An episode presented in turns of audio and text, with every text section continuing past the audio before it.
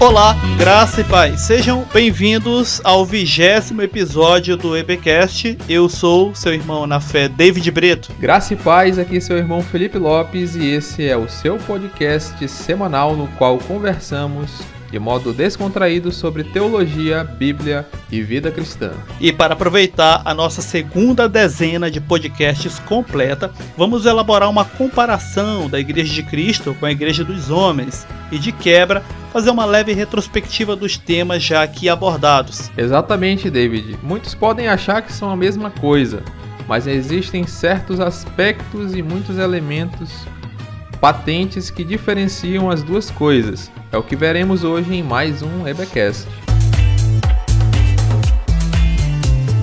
Exatamente. E desde já, né, antes de realmente adentrarmos aí nos nossos assuntos, no nosso tema, na nossa retrospectiva, né, pedir aí perdão aos irmãos porque ficamos duas semanas praticamente sem postagens, devido a problemas de saúde, né, alguns problemas técnicos também aí, né? Quem está começando aí na, na, nesse mundo digital sempre tem aí os defeitos especiais, como já dizia um professor meu lá da época da faculdade, né?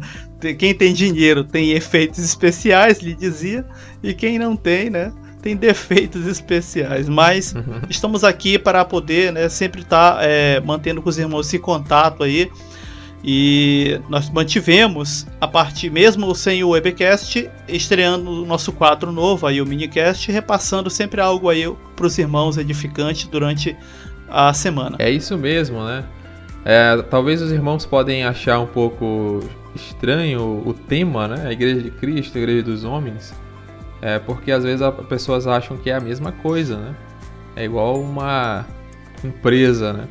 Na verdade, as denominações, as instituições, elas deveriam ajudar, elas deveriam auxiliar a Igreja de Cristo, mas muitas das vezes elas acabam atrapalhando, né? Ou às vezes se colocando no lugar, né? Por ter o mesmo nome, por se colocarem, por se dizerem, né?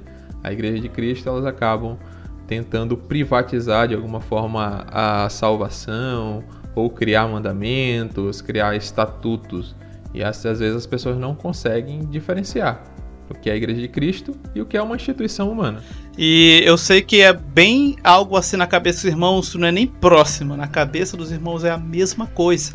Tanto que a gente até bateu nessa tecla diversas vezes nos episódios, e por isso, inclusive, esse aqui nós consideramos ser um episódio também de retrospectiva, é, em que na cabeça do, do crente é tão fixado até a ideia de igreja como sendo até mesmo o templo, a placa, né? Aquele CNPJ específico, né? Que determina, aliás, que, que classifica aquela denominação, que a gente até estranharia. Eu falo a gente no sentido do crente, né? Como um todo, mediano, estranha quando fala a igreja dos homens. Não, a igreja de Cristo, né? E não aceita que se fale ao contrário. Mas, irmão, a igreja que é toda estruturada, com elementos terrenos. E quando eu falo elementos terrenos, não estou falando de coisa ruim, não, tá? Eu falo no sentido daquilo que é comum, da vida comum, da vida terrena.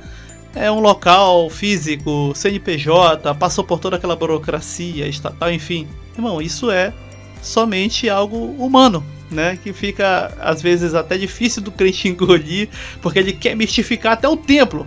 Olha só, né? Como já falamos diversas vezes aqui, o cara chama para o templo físico de casa de Deus. E eu sei que na cabeça do crente, apesar de parecer normal, irmão, isso não é nada biblicamente normal. É, exatamente, são muitas mentiras que são várias vezes repetidas até que se tornam verdades né, na cabeça das pessoas. Um dos episódios que a gente citou foi a respeito das escrituras, né? Muitos jargões, muitas passagens entre aspas bíblicas que são repetidas, né, ditos popular, ditos evangélicos que as pessoas acreditam que estão na Bíblia.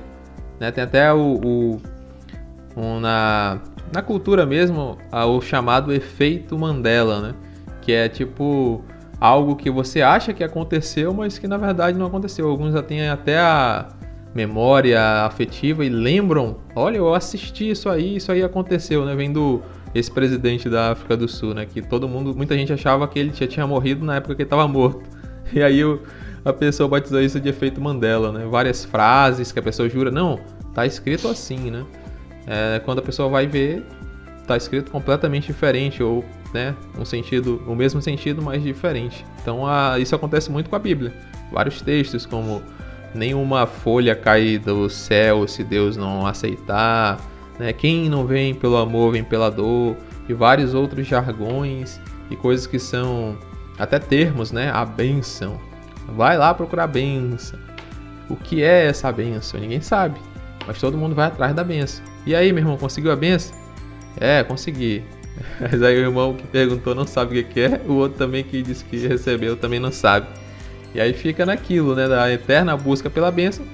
Sendo que se a gente olhar os, os Paulo, Pedro conversando, Paulo exortando os irmãos, ninguém vai buscar bênção em canto nenhum, não é um jargão, né, é, apostólico.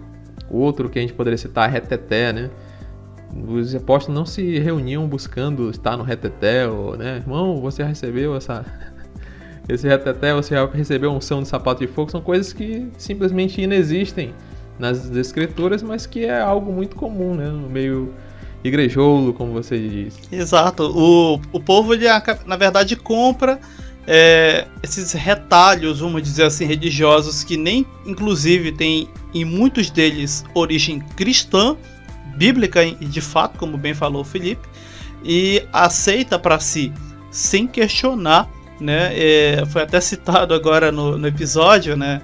Do minicast, né? Às vezes aceita algumas coisas sem criticidade nenhuma. Irmão, a gente tem que é, dar um, como diz, como diz um tio meu, dar um upgrade, né? E começar a perguntar o que, por que, como, onde, porque senão ah, o nosso nível de filtragem ele fica tão amplo que passa tudo por esse crivo. E a gente, como cristão, nós como cristãos, não podemos simplesmente engolir tudo e qualquer coisa. Nossos episódios passados aí, questionando coisas como o templo, a postura do pastor, é, o status do crente que ele tanto persegue e outras coisas mais, foram para que a gente pudesse parar, refletir sobre justamente esses elementos que às vezes faz com que o cristão gaste um tempo muito grande da vida dele procurando é, status desnecessários que nada mais são do que bagagens desnecessárias, procurando e se, e, e se acabando em obediência que não é ordenada por Deus mediante Cristo ou para Cristo, não edifica em nada, né? Enfim, é, tudo isso que nós fizemos até o ponto aqui nesse episódio é para que os irmãos entendam que, como bem fala o título do episódio e o irmão Felipe citou, há uma diferença muito grande entre aquilo que de fato é a Igreja de Cristo e o que é apenas Igreja dos Homens, uma instituição humana, para que com o efeito né, de enxame, o efeito de, de manada, que inclusive é muito fácil de você ser atraído por ele. Vai lá no campo de futebol, no teu time favorito, no estádio, a, a comoção da, da multidão é algo muito potente. Tem uma potência, né, como já gostam de falar os filósofos aí da vida, é, que te leva junto com a onda. Tu quer estar tá ali, é gostoso estar tá ali. O ser humano é um ser social e isso é muito bom para exercitar. Então, sim, irmão, aquela sensaçãozinha gostosa que tu sente estando lá naquela denominação que você, você mesmo já percebeu um monte de incoerência doutrinária, mas quer usar esse efeito gostoso de estar no meio do público como algo que justifique a tua permanência no meio do erro, irmão, isso é só o efeito daquilo que somos, seres sociais. Isso não justifica tolerar incoerências bíblicas pesadas. Exatamente, né? Falando nisso, isso normalmente é considerado edificação, né? Quando na verdade é só uma euforia, o oba-oba, né? Vamos lá, vamos lá participar, vamos lá, que vai, vai ter é, fulano vai cantar, né? Vai ter o show da, da fulano de tal.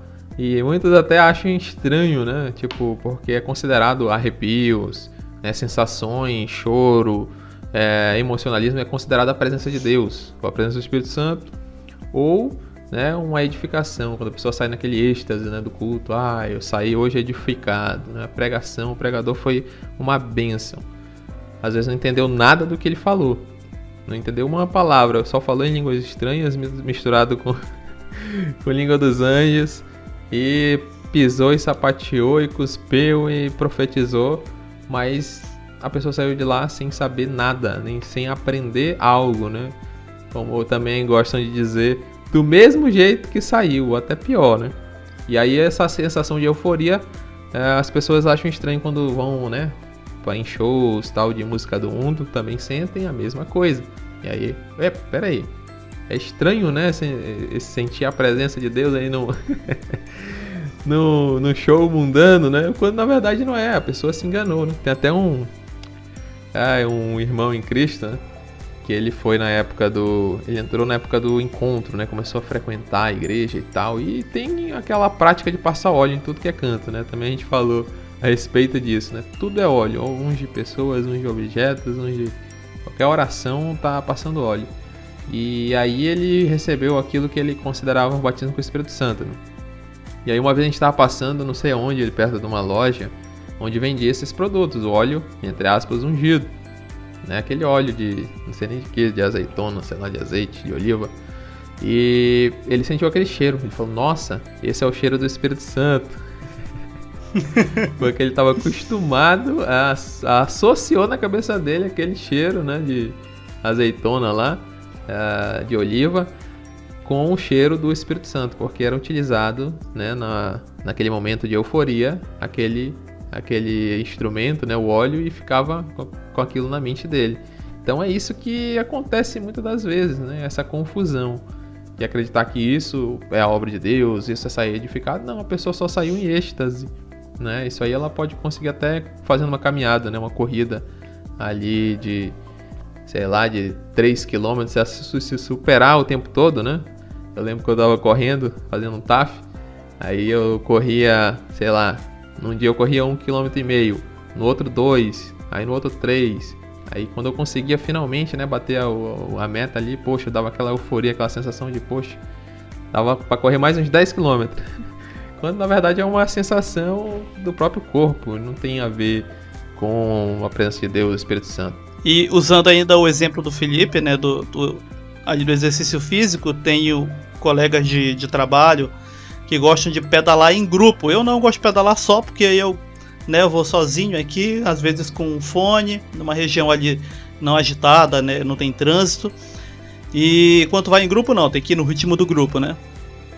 E tem uma professora que ela gosta, ela tem, ela participa de dois grupos que são tipo clubes mesmo, né, e tal, tem regra, tem dia certo de reunir. E porque ela, ela gosta, como ela estava descrevendo, parece uma sensação igual essa. A euforia do grupo ela é muito diferente, inclusive. Se bom praticando algo assim, no caso aí do exercício físico, que tem todo né, um efeito benéfico após o exercício físico. Se é bom, imagine em grupo. São duas associações que fazem com que a pessoa né, tenha aquilo ali como algo necessário. Não, eu isso aqui é para mim. Se o dia que não fizer, a semana que não fizer, eu fico doente, né? Como já dizia a minha mãe. E as pessoas acreditam por terem sensações parecidas com essa no meio ali da denominação, da, da, da instituição, lá da sua igreja, é, provocado pela multidão, pela êxtase do momento, os, os sons, os acordes. Inclusive, a gente ainda vai ter um webcast sobre música, porque até acorde, irmão, alguns específicos fazem e mexem na tua emoção, fazem você sentir de uma forma ou de outra. Ainda tem isso. Né? A gente não é especialista, especialista em música, mas tu vai ver como não é nem difícil, inclusive. E as pessoas são levadas por esses elementos e acreditam piamente que estão é, vivendo coisas bíblicas. E não, na verdade são apenas coisas criadas no ambiente religioso, forjadas para poder manter a pessoa é, alegre, cativa naquele local, né? E fazendo assim com que ela acredite que está vivendo um servir a Cristo, um perseguir a Cristo. Né, até falamos, falando esses dias, né, em nosso grupo ali em comum de debate, eu e Felipe, é um pouco até triste quando a gente percebe que a pessoa acha que o ápice da vida cristã, do servir a Cristo, do seguir a esse Cristo, é cumprir, por exemplo, a sua agenda na sua congregação, Irmão, você pode fazer e cumprir sua agenda normal no seu culto. Mas achar, pode ir lá, tem culto 7 da noite no domingo, termina 9, 10, ok, você vai, você participa, vai com a sua família, o ambiente, tudo, interage. Mas achar que isto é fazer a vontade de Deus é para não dizer o mínimo é demais, irmão, tá? Não tem na Bíblia sequer, por exemplo, a liturgia do culto, né? E já estamos aí entrando nossos temas aí rememorando nossa retrospectiva. Nós não temos, por exemplo, liturgia de culto. Não tem, irmão, não tem. É aquele passo a passo, né?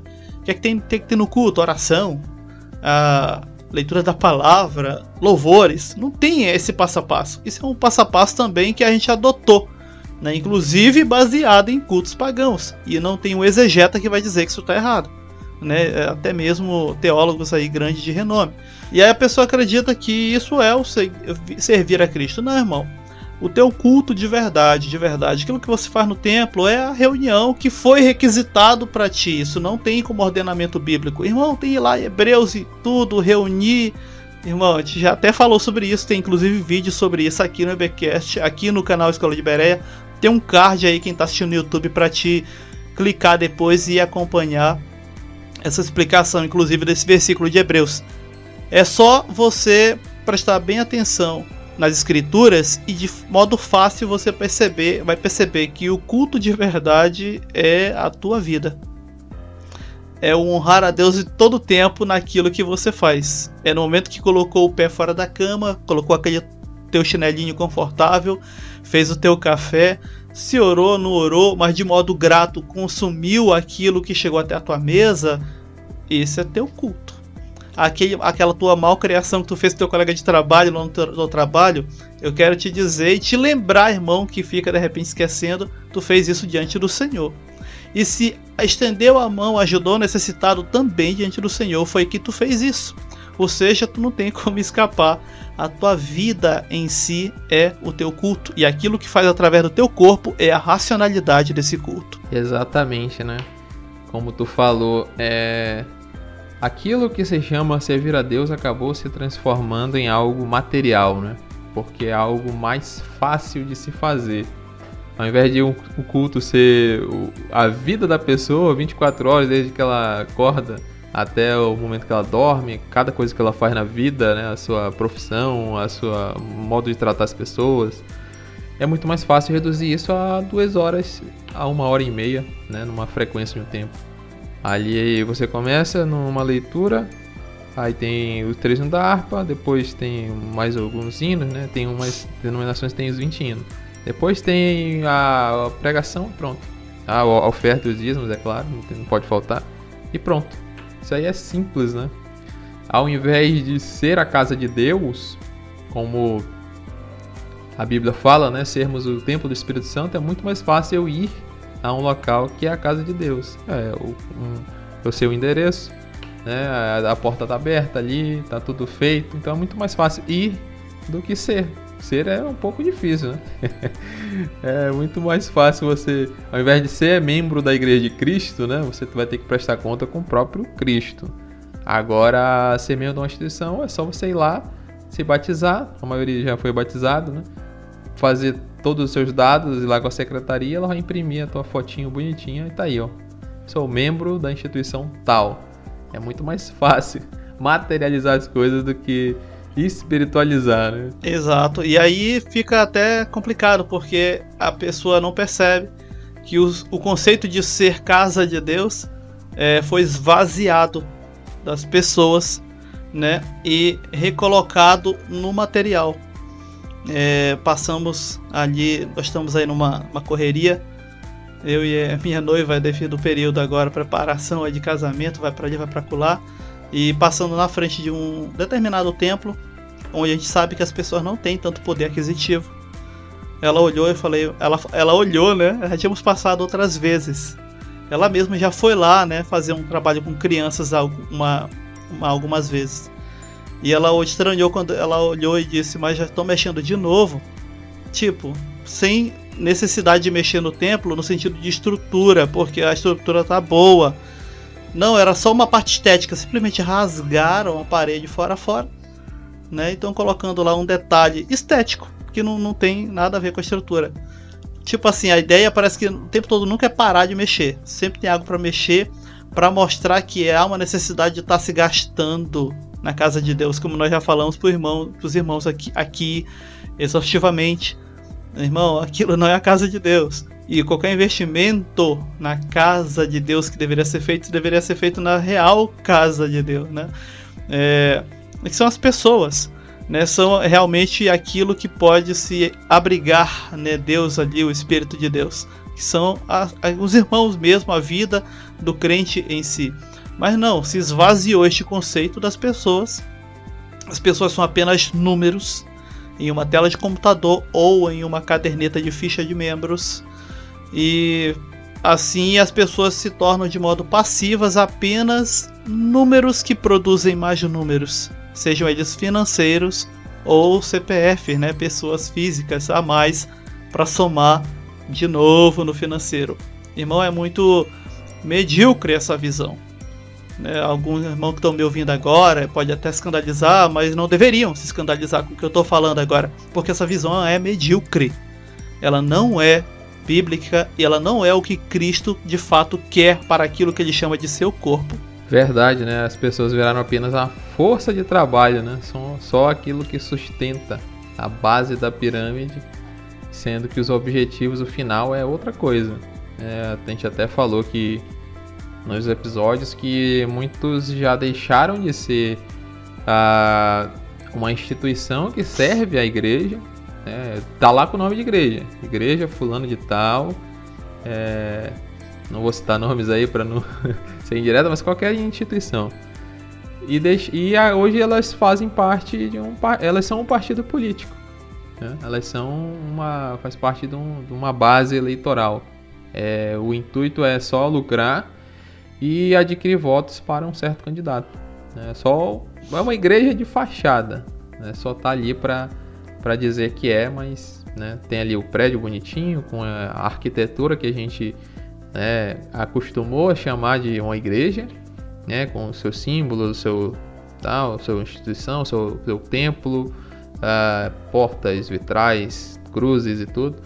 Mas ela virou uma agremiação política, nada mais do que isso, né? A, a pregação do evangelho, se estiver em pauta, está lá em terceira ou quarta ou quinta é, objetivo ou em quinta posição. Infelizmente é isso. E puxando exatamente daí, né, desse, dessa posição, infelizmente, que ocupa a famosa Igreja dos Homens, a instituição, enfim, o meio evangélico, vamos chamar assim de modo geral, é sustentado às vezes porque, como já falamos outras vezes, e foi tema do, de um dos nossos últimos podcasts, que foi o 19, que centralizando na figura do líder, do cabeça, toda a questão da obediência, do respeito, do ensino, sendo ele a referência para tudo isso. Uh, esse tipo de, de, de, coisa em que as pessoas gastam às vezes muito tempo sem de fato viverem uma vida para Cristo, acaba se justificando porque está centralizado tudo isso na figura do líder. E esse foi um dos nossos temas também tratado aqui, não só no tema do pastor, quanto também no nosso segundo tema, que foi sobre a questão do messianismo no Brasil e como no Brasil, na nossa cultura aqui, se constrói fácil a imagem de líderes inquestionáveis, o que reflete também no meio evangélico. Exatamente, né? O salvador da pátria, a pessoa que toma conta. Eu não quero fazer uma crítica social aqui, mas o nosso país ele não é muito, digamos, o povo ele nunca foi muito ativo, né? A gente pode parar para analisar nossa independência. Nosso processo de independência ele foi, né? É, o povo ficou descobrindo muito tempo depois. Enquanto nos outros vizinhos aqui da América Latina eles lutaram, né, pela independência e tal. O nosso não, o nosso foi meio que um, um golpe ali, né? O, o Dom Pedro falou: ah, estamos é, independentes, né? Somos independentes, independência ou morte, pronto. Foi lá no estado do irmão David, né? E tomou a força lá o estado do Gão Pará, mas isso não é o caso. Águas passadas. e os processos, né? Independência, proclamação da República. Não é à toa que passamos por diversos golpes militares, ou seja, o, o, o povo já é por si, né?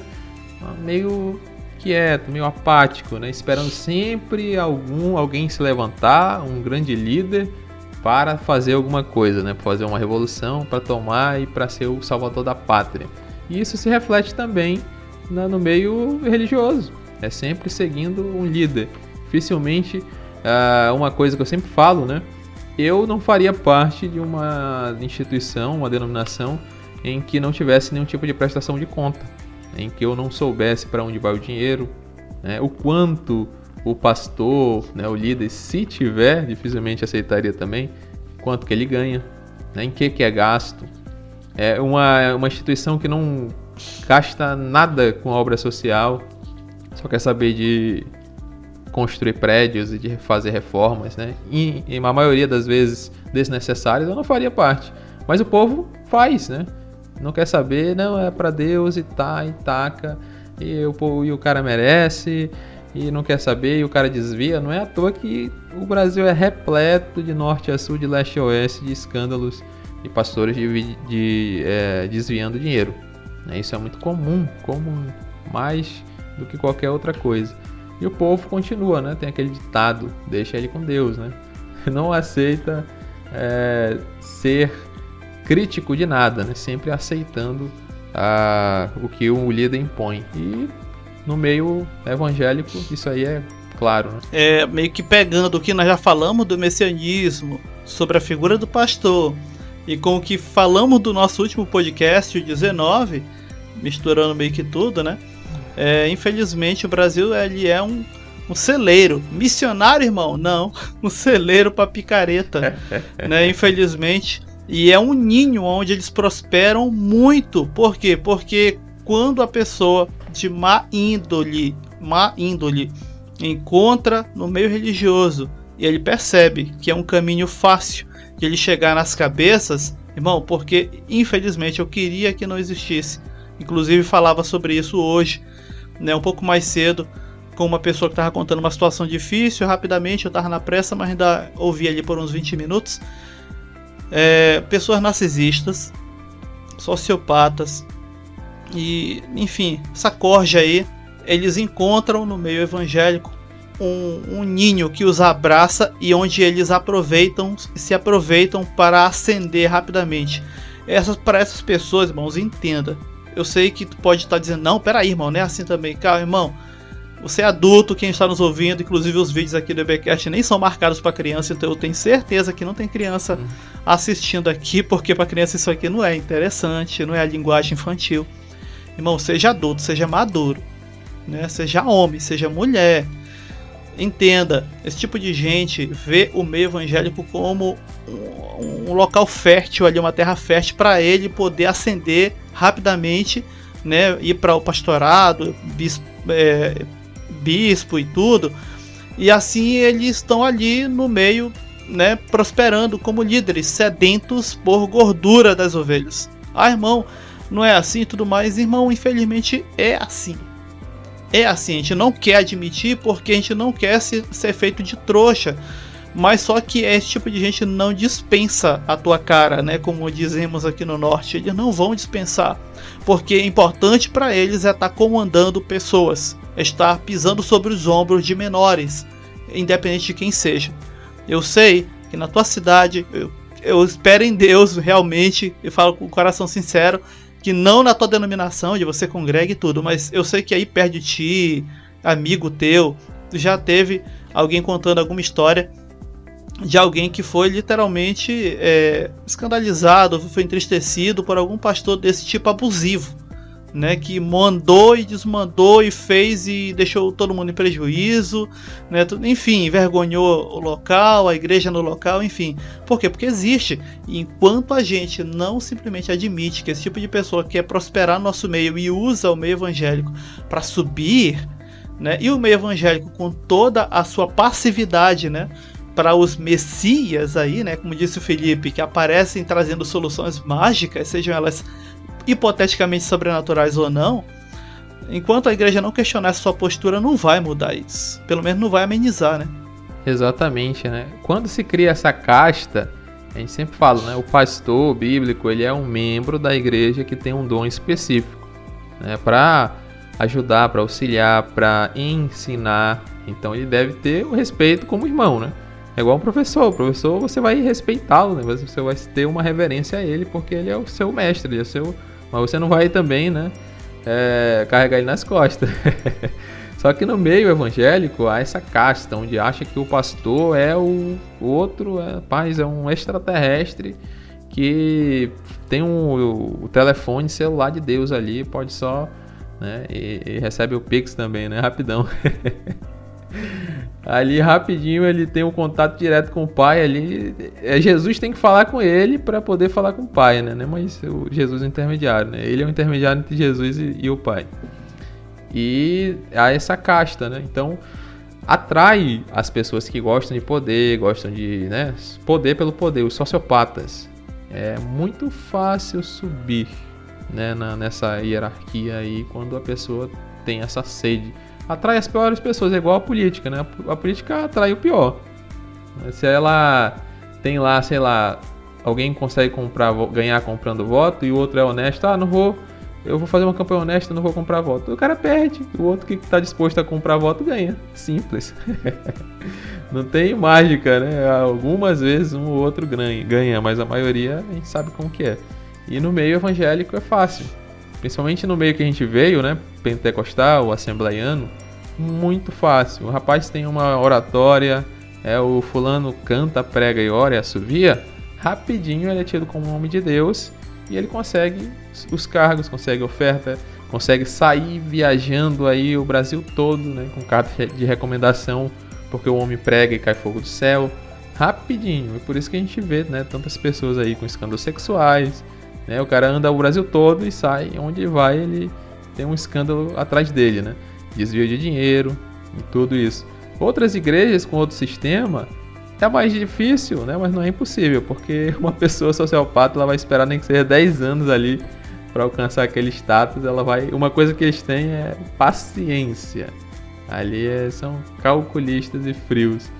Mas no meio pentecostal é fácil essa ascensão. É, rápido se aprende os trejeitos, os tiques, as, as, as roquidões né, na garganta e rapidinho consegue se manipular o povo. E aí a pessoa sobe rapidão. Quando o pastor não quer subir, racha, né? E vai abrir essa própria denominação e rapidinho pipoca. E rapidinho cresce, porque é um ambiente muito fértil. É, e às vezes essas denominações abertas aí é aquela que ele vai fazer a partir de retalhos, né? É, a, o puritanismo lá da, da igreja X, é o pentecostalismo da outra tal, é não sei o que, não sei o que, enfim.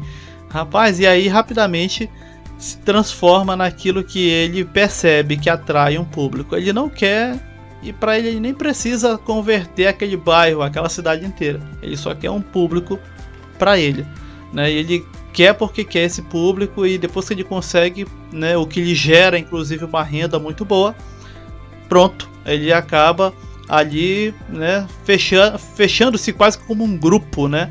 um grupo exclusivo e começa inclusive alguns a cair nas armadilhas e o povo vai junto. De exclusivismo, por exemplo. Não, aqui o Senhor opera. Aqui tem doutrina. Aqui é que é o lugar da benção e outros chavões mais. Irmão, quando começa com isso, é, você que de repente nos ouve e por acaso, né, é até recente na fé, vamos dizer assim, né? Você fique de olho bem aberto e orelhas bem atentas aí, porque isso é característica de, como diz aí no meio evangélico, de laço, né? Sai, chuta que é laço. É uma característica de uma igreja empresa, né?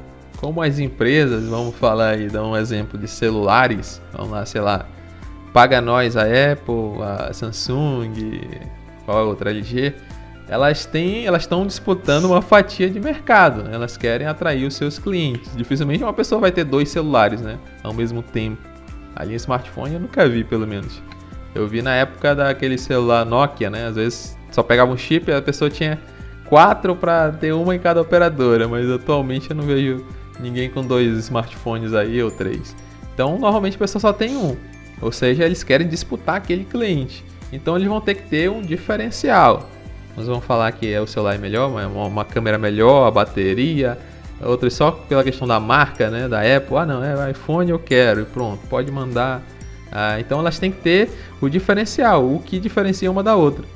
E é o que tu acabou de falar, né? Não, aqui tem doutrina, aqui, no caso, uso de costumes, né? Não, aqui tem milagres. Já vi um, num programa de rádio o pastor falando, né? Pegando o texto lá de Marcos, né? Que em meu nome expulsarão, esses sinais ah, alcançarão o que crer, seguirão os que crer. E fala, na sua igreja tem cura? Na sua igreja tem milagre? Tem batismo com o Espírito Santo? Então, aqui a Bíblia diz que tem que ter, só lá na igreja fulano de tal, que é a igreja verdadeira, né? Se a sua igreja não, não tem esse tipo de movimento, significa que a sua igreja é falsa, se esfriou, está desviada, venha para nós. Literalmente faltou só dizer: seus problemas acabaram. Sempre fazendo a propaganda para a instituição se eles não falarem dessa forma, mas de uma outra forma eles falam praticamente isso, né? Praticamente isso daí. Inclusive, outra situação que é bem comum aí, né? Eu vou, por exemplo, da aqui onde eu moro para a capital do estado, Belém do Pará. Chegando na capital tem aquele é, aquele emaranhado de rádios locais. Aqui na minha região tem bem poucas rádios, né? Dá para contar no dedo das duas mãos apenas. Já chegando em Belém tem rádio para tudo quanto é jeito e tem alguns programas evangélicos, né? Para não dizer o nome das denominações, mas são denominações aí é, nacionalmente conhecidas. Nossa, é, é parece, a impressão que dá quando você troca de estação, né? Invés de dirigindo ali no trânsito, que uma está disputando para ver quem leva o povo para dela, né? Porque desde que uma construiu um mega templo a outra não quer perder de jeito nenhum e também está construindo. E agora a moda do momento são as catedrais. Não, aqui vai ser a catedral da benção. Né? Eu sempre brinco aqui com o jeito de falar dos irmãos. O outro não, mas aqui é a catedral, a catedral do milagre. Né? Quem quiser cura é aqui. E o outro vai. E assim vai. Nossa, cara, chega a ser algo vergonhoso.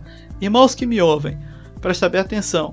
Isso pode ingenuamente ser falado por algumas pessoas, inclusive por certos pastores televisivos que ficam defendendo esse tipo de coisa como sendo algo benéfico para o reino de Deus. Entenda, não é. Não é, porque no meio das pessoas por onde, por exemplo, eu transito, pessoas não cristãs veem isso e, sinceramente, eu não estou mentindo, eles sentem vergonha alheia por causa dessas coisas. Porque para eles soa ridículo. Ridículo, eles percebem, é bem para eles é escrachada essa disputinha, né? Que parecem meninos brigando para ver quem vai pegar o bom de bola. Não, vai pro meu time, vem para cá, né? Para as pessoas assim um pouco mais entendidas, que não são cristãs, repito, mas que estão lá fora, observando e ouvindo esse tipo de coisa, esse tipo de postura é ridícula, é ridícula e por isso, inclusive, que muitos deles não chegam a de fato manifestar interesse para poder seguir a Cristo. Ou como se dizem na linguagem do povo lá fora, virar crente, né? Porque para eles é um povo totalmente desconectado um do outro, birrento e que simplesmente querem, né, cada vez pegar a gente para si, mas com que propósito? Dinheiro. Por quê? Porque é o que eles veem é o que transparece para eles. Você pode defender aonde você congrega, se for uma dessas denominações gigantes do país. De pé junto, jurar: não, irmão, o objetivo não é dinheiro, tem dinheiro porque nós estamos abençoados e tudo. Mas, irmão, não é isso que eles veem lá fora. Eu sei que dentro da bolha faz sentido, né?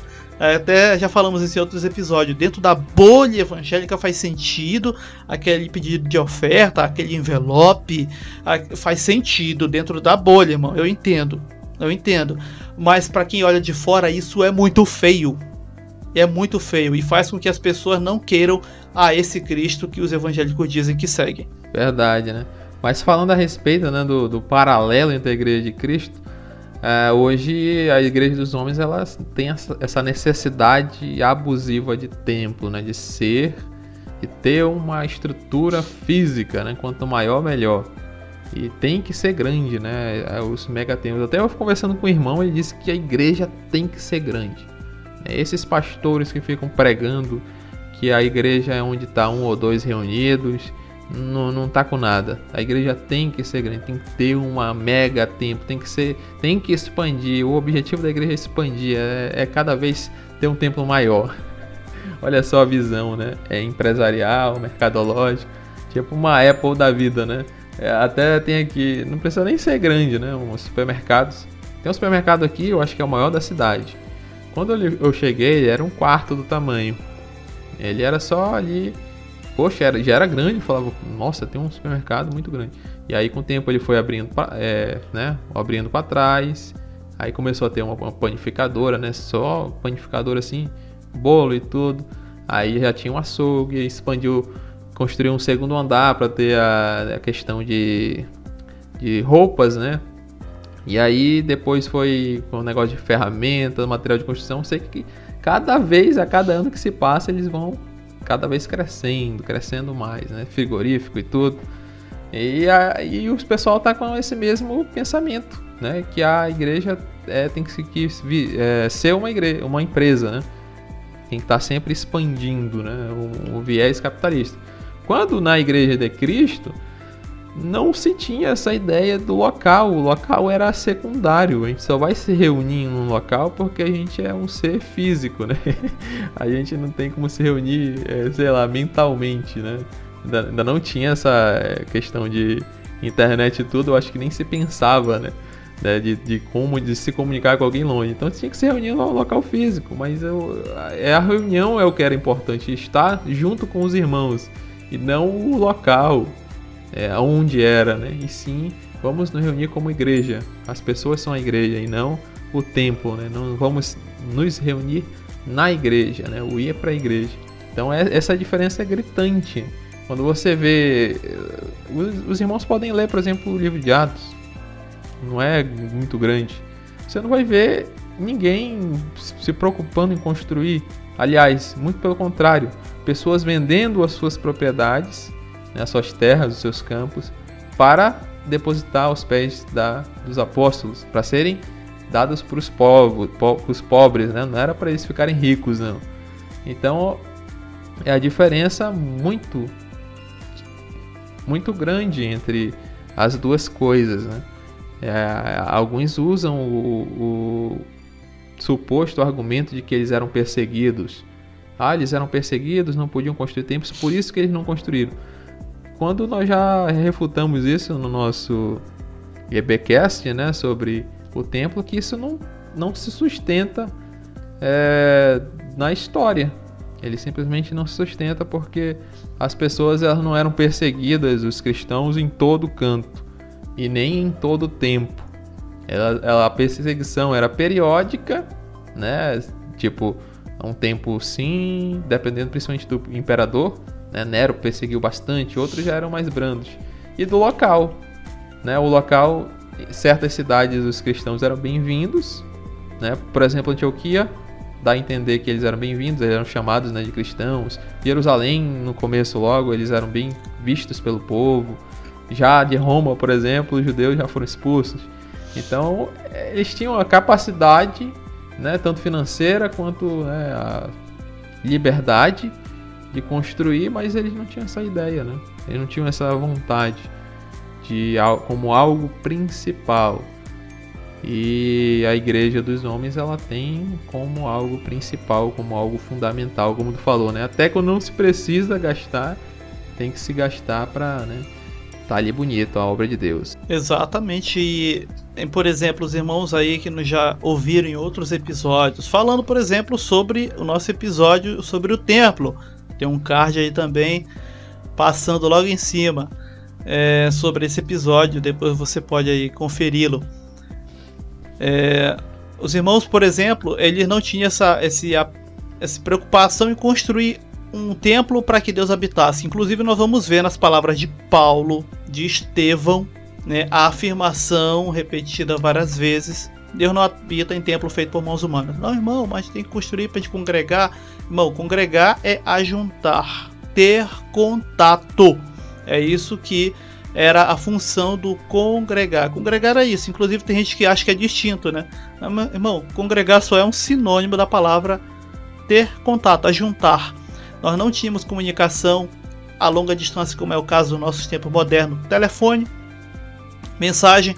Eu e o Felipe agora estamos em estados diferentes a mais de mil quilômetros de distância e mesmo assim tendo comunicação praticamente instantânea através de um recurso que não existia na época da igreja primitiva.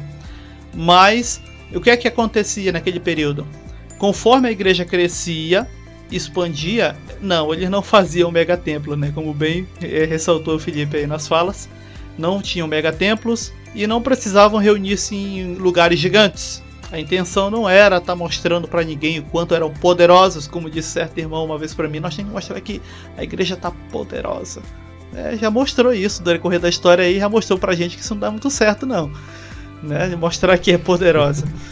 E, e o que acontece?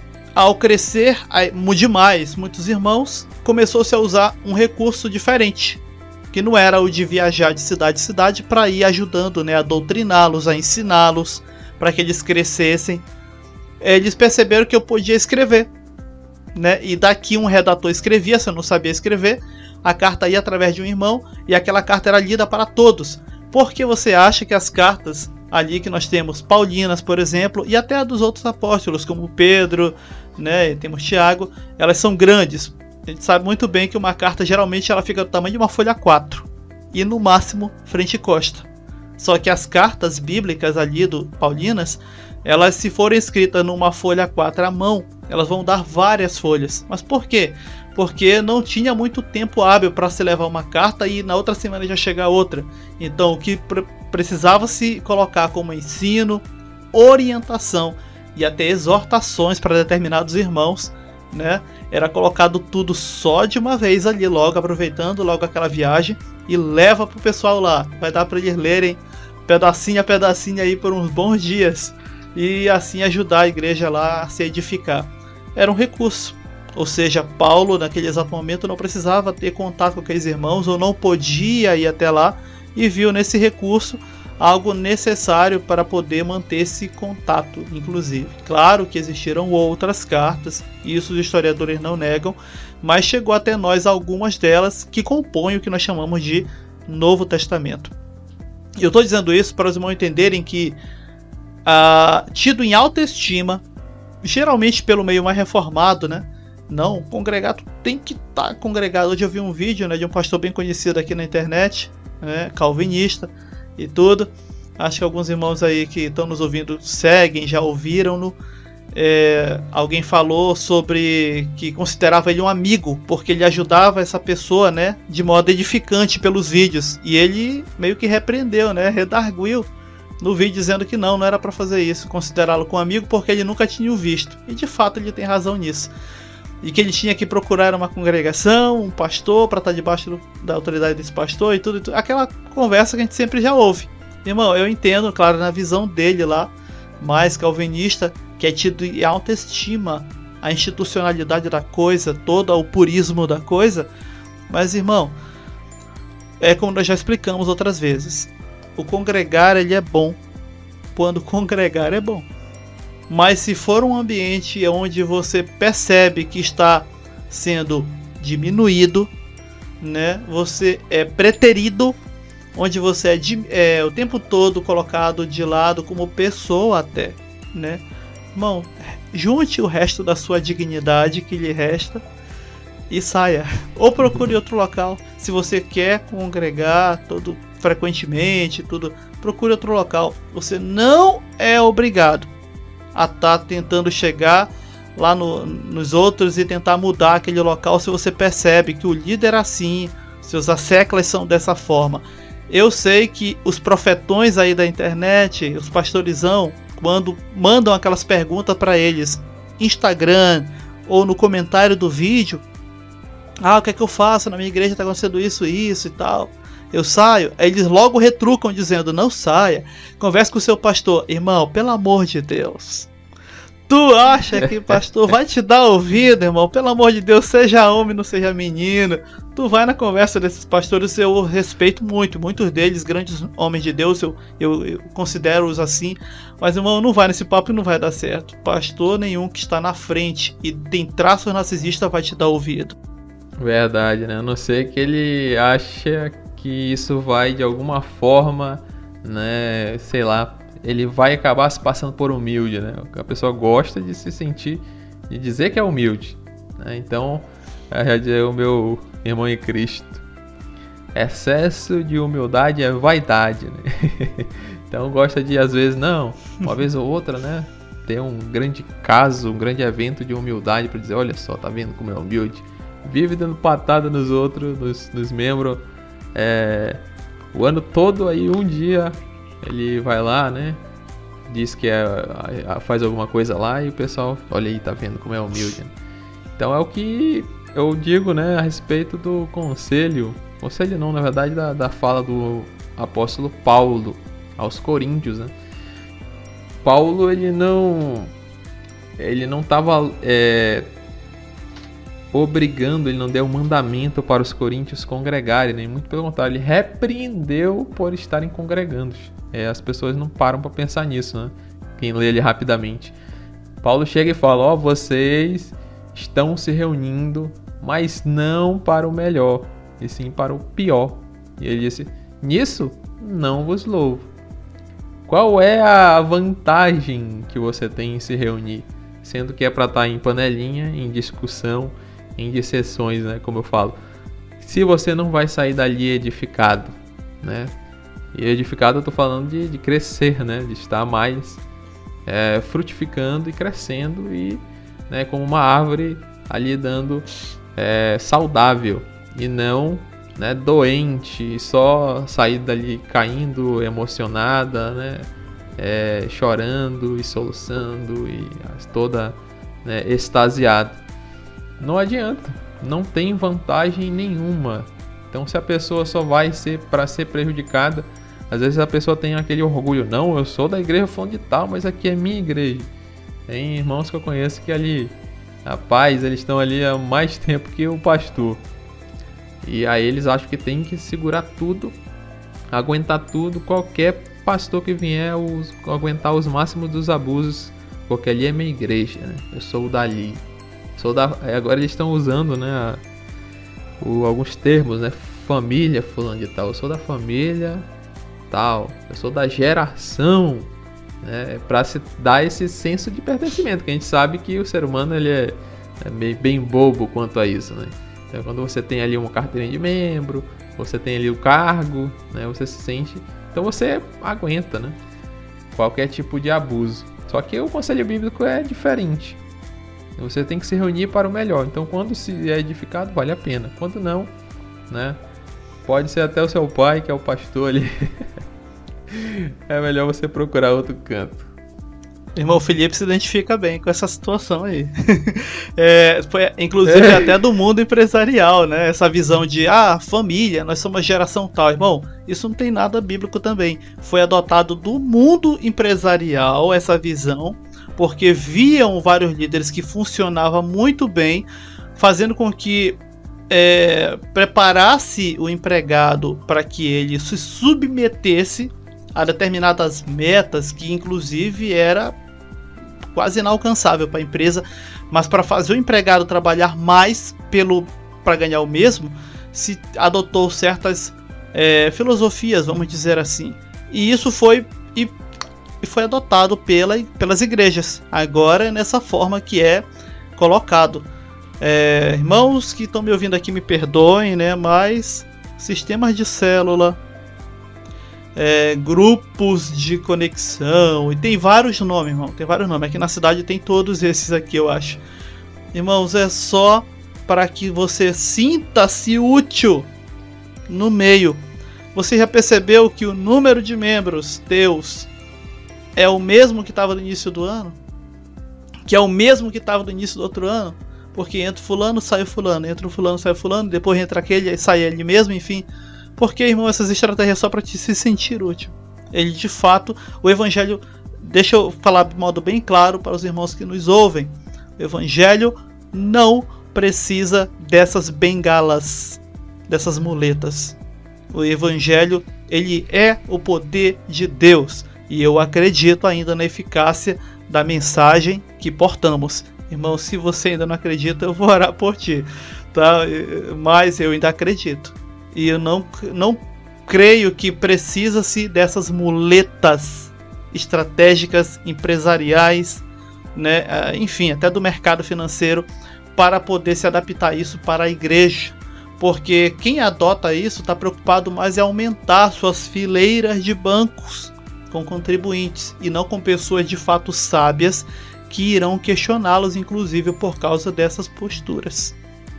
Eu ia defender o G12, mas não tem como. não tem como, David, tu fala tudo aí. A questão de essa nova liderança, né? Até um termo que está muito, muito assim em voga, principalmente ali uh, ultimamente, né? Começou aqui com o movimento G12 aqui, aqui no Amazonas, né? O G12 veio para a Assembleia de Deus com o nome de Projeto Celular. Então, cara, isso aí transformou a igreja, a instituição, muito mais numa empresa. Até os pastores são chamados de líderes, né? É aquela, aquele coaching, né? Muito tempo antes do, do termo se popularizar.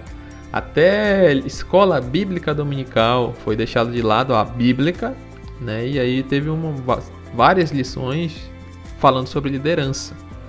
Se puxando ali, ah, olha o exemplo de, de, do líder Moisés, olha o exemplo do líder Josué, mas o conteúdo é todo coach, todo empresarial, né? Para você né, ter ali a sua desenvolvimento pessoal. E eles colocam esse, usam a mesma estratégia dessas empresas, né, para fazer a pessoa se sentir é, especial de alguma forma. Todo mundo é líder. Olha só isso. É, todo mundo é líder de célula. Você tem que ser o líder, você tem que. Quando a Bíblia não fala isso. Cada membro ele tem uma função dentro do corpo de Cristo. É, lógico que não tem como todo mundo ser líder, nem todo, como todo mundo ser liderado. Senão, quem é que vai ser liderado se todo mundo é líder? Então é uma. Cara, é um negócio pesado aqui que se instaurou aqui, complicado, né? E o pessoal já se acostumou com isso, acha que é normal e acha que isso tem alguma coisa a ver com a Igreja de Cristo. Infelizmente, né? E como nós falamos no início do episódio, ele fomenta ainda mais todas essas estratégias aí, elas fomentam esse espírito de grupo e, o, e o, a sensação de pertencimento de grupo. As pessoas vão de cabeça, elas abraçam, elas vão junto, porque vamos falar a verdade, tem uma parte gostosa, né, de sentir essas coisas é, todo esse movimento em grupo e toda essa sensação de pertencimento a uma causa. O ser humano quer sentir-se pertencente a uma causa. São poucas as pessoas, poucas, não, poucas, que, que conseguem, por exemplo, morar sozinhas pela vida toda, é, gostam de estar em, em companhia própria, são poucas as pessoas, porque o ser humano como um ser social, ele foi feito não para viver só. A máxima lá de Gênesis não é só para casamento, tá, irmão? O ser humano sozinho ele não presta não muito, porque ele começa a fazer besteira, ele começa a ficar meio louco, começa a chamar bola de Wilson, enfim, os irmãos entenderam a referência aí. É, por quê? Porque nós somos para viver em companhia um do outro, né? Em companhia um do outro. Eu sei que algum irmão, de repente, nos ouvindo, pode até questionar: irmão, você não estava falando agora sobre, de repente, nem congregar se fosse o caso de ser um local muito doente? Sim, irmão, mas no sentido de você se proteger e proteger a sua fé, a sua sanidade, inclusive, né?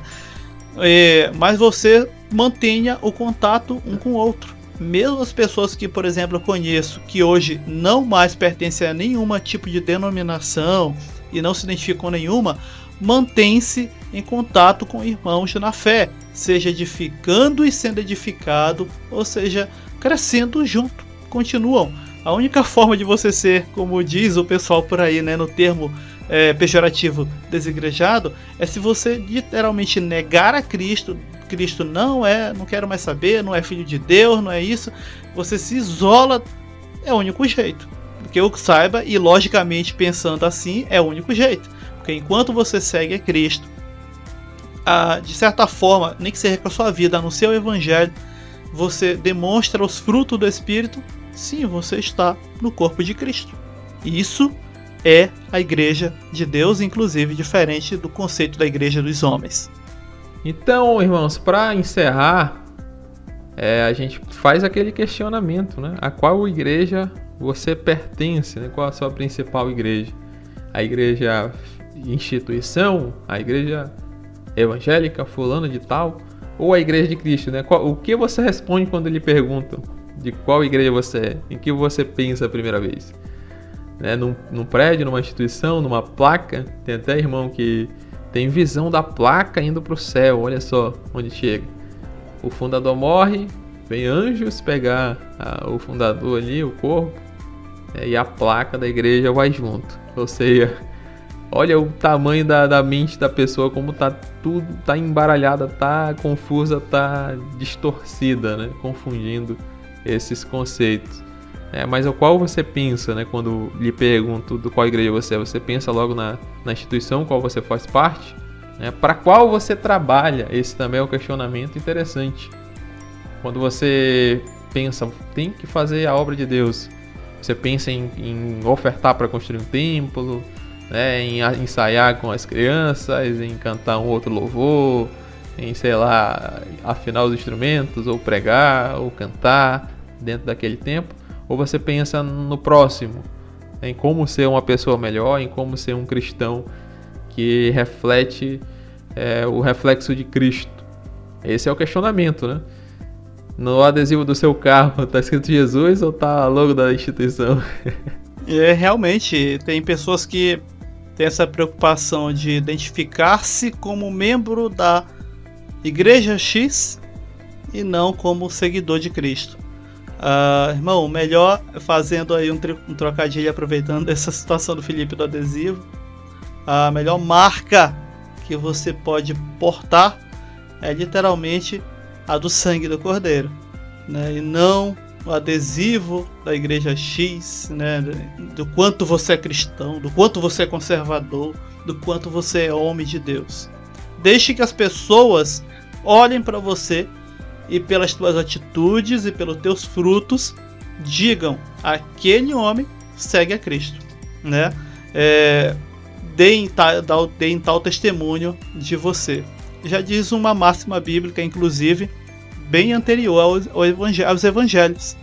Melhor que a boca do outro te louve do que a tua própria. Perfeito, né? Tinha um pastor aqui que sempre falava isso, né? Esse era tinha um grande trabalho mesmo. Mas é isso, pessoal.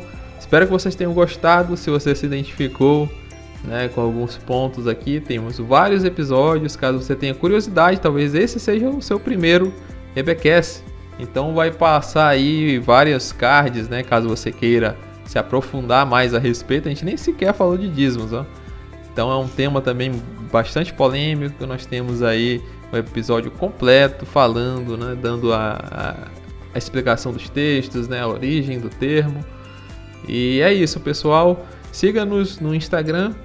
Temos também um, um grupo no Telegram, para, onde você pode receber nossas nossas atualizações instantaneamente, né, caso o YouTube não notifique. Siga-nos também no YouTube, deixe o seu comentário, né, pedindo algum episódio específico, fazendo alguma sugestão, alguma crítica construtiva. E é isso, pessoal. Aqui, irmão Felipe Lopes. Desejo a todos uma semana abençoada e que Deus abençoe toda a sua família, em nome de Jesus. É isso, até um próximo EBcast aqui na Escola de Bereia. Inclusive, começando aí uma segunda temporada a partir do novo, com outras temáticas no nosso próximo episódio. Graça e paz. Aqui, irmão David Brito. Graça e paz.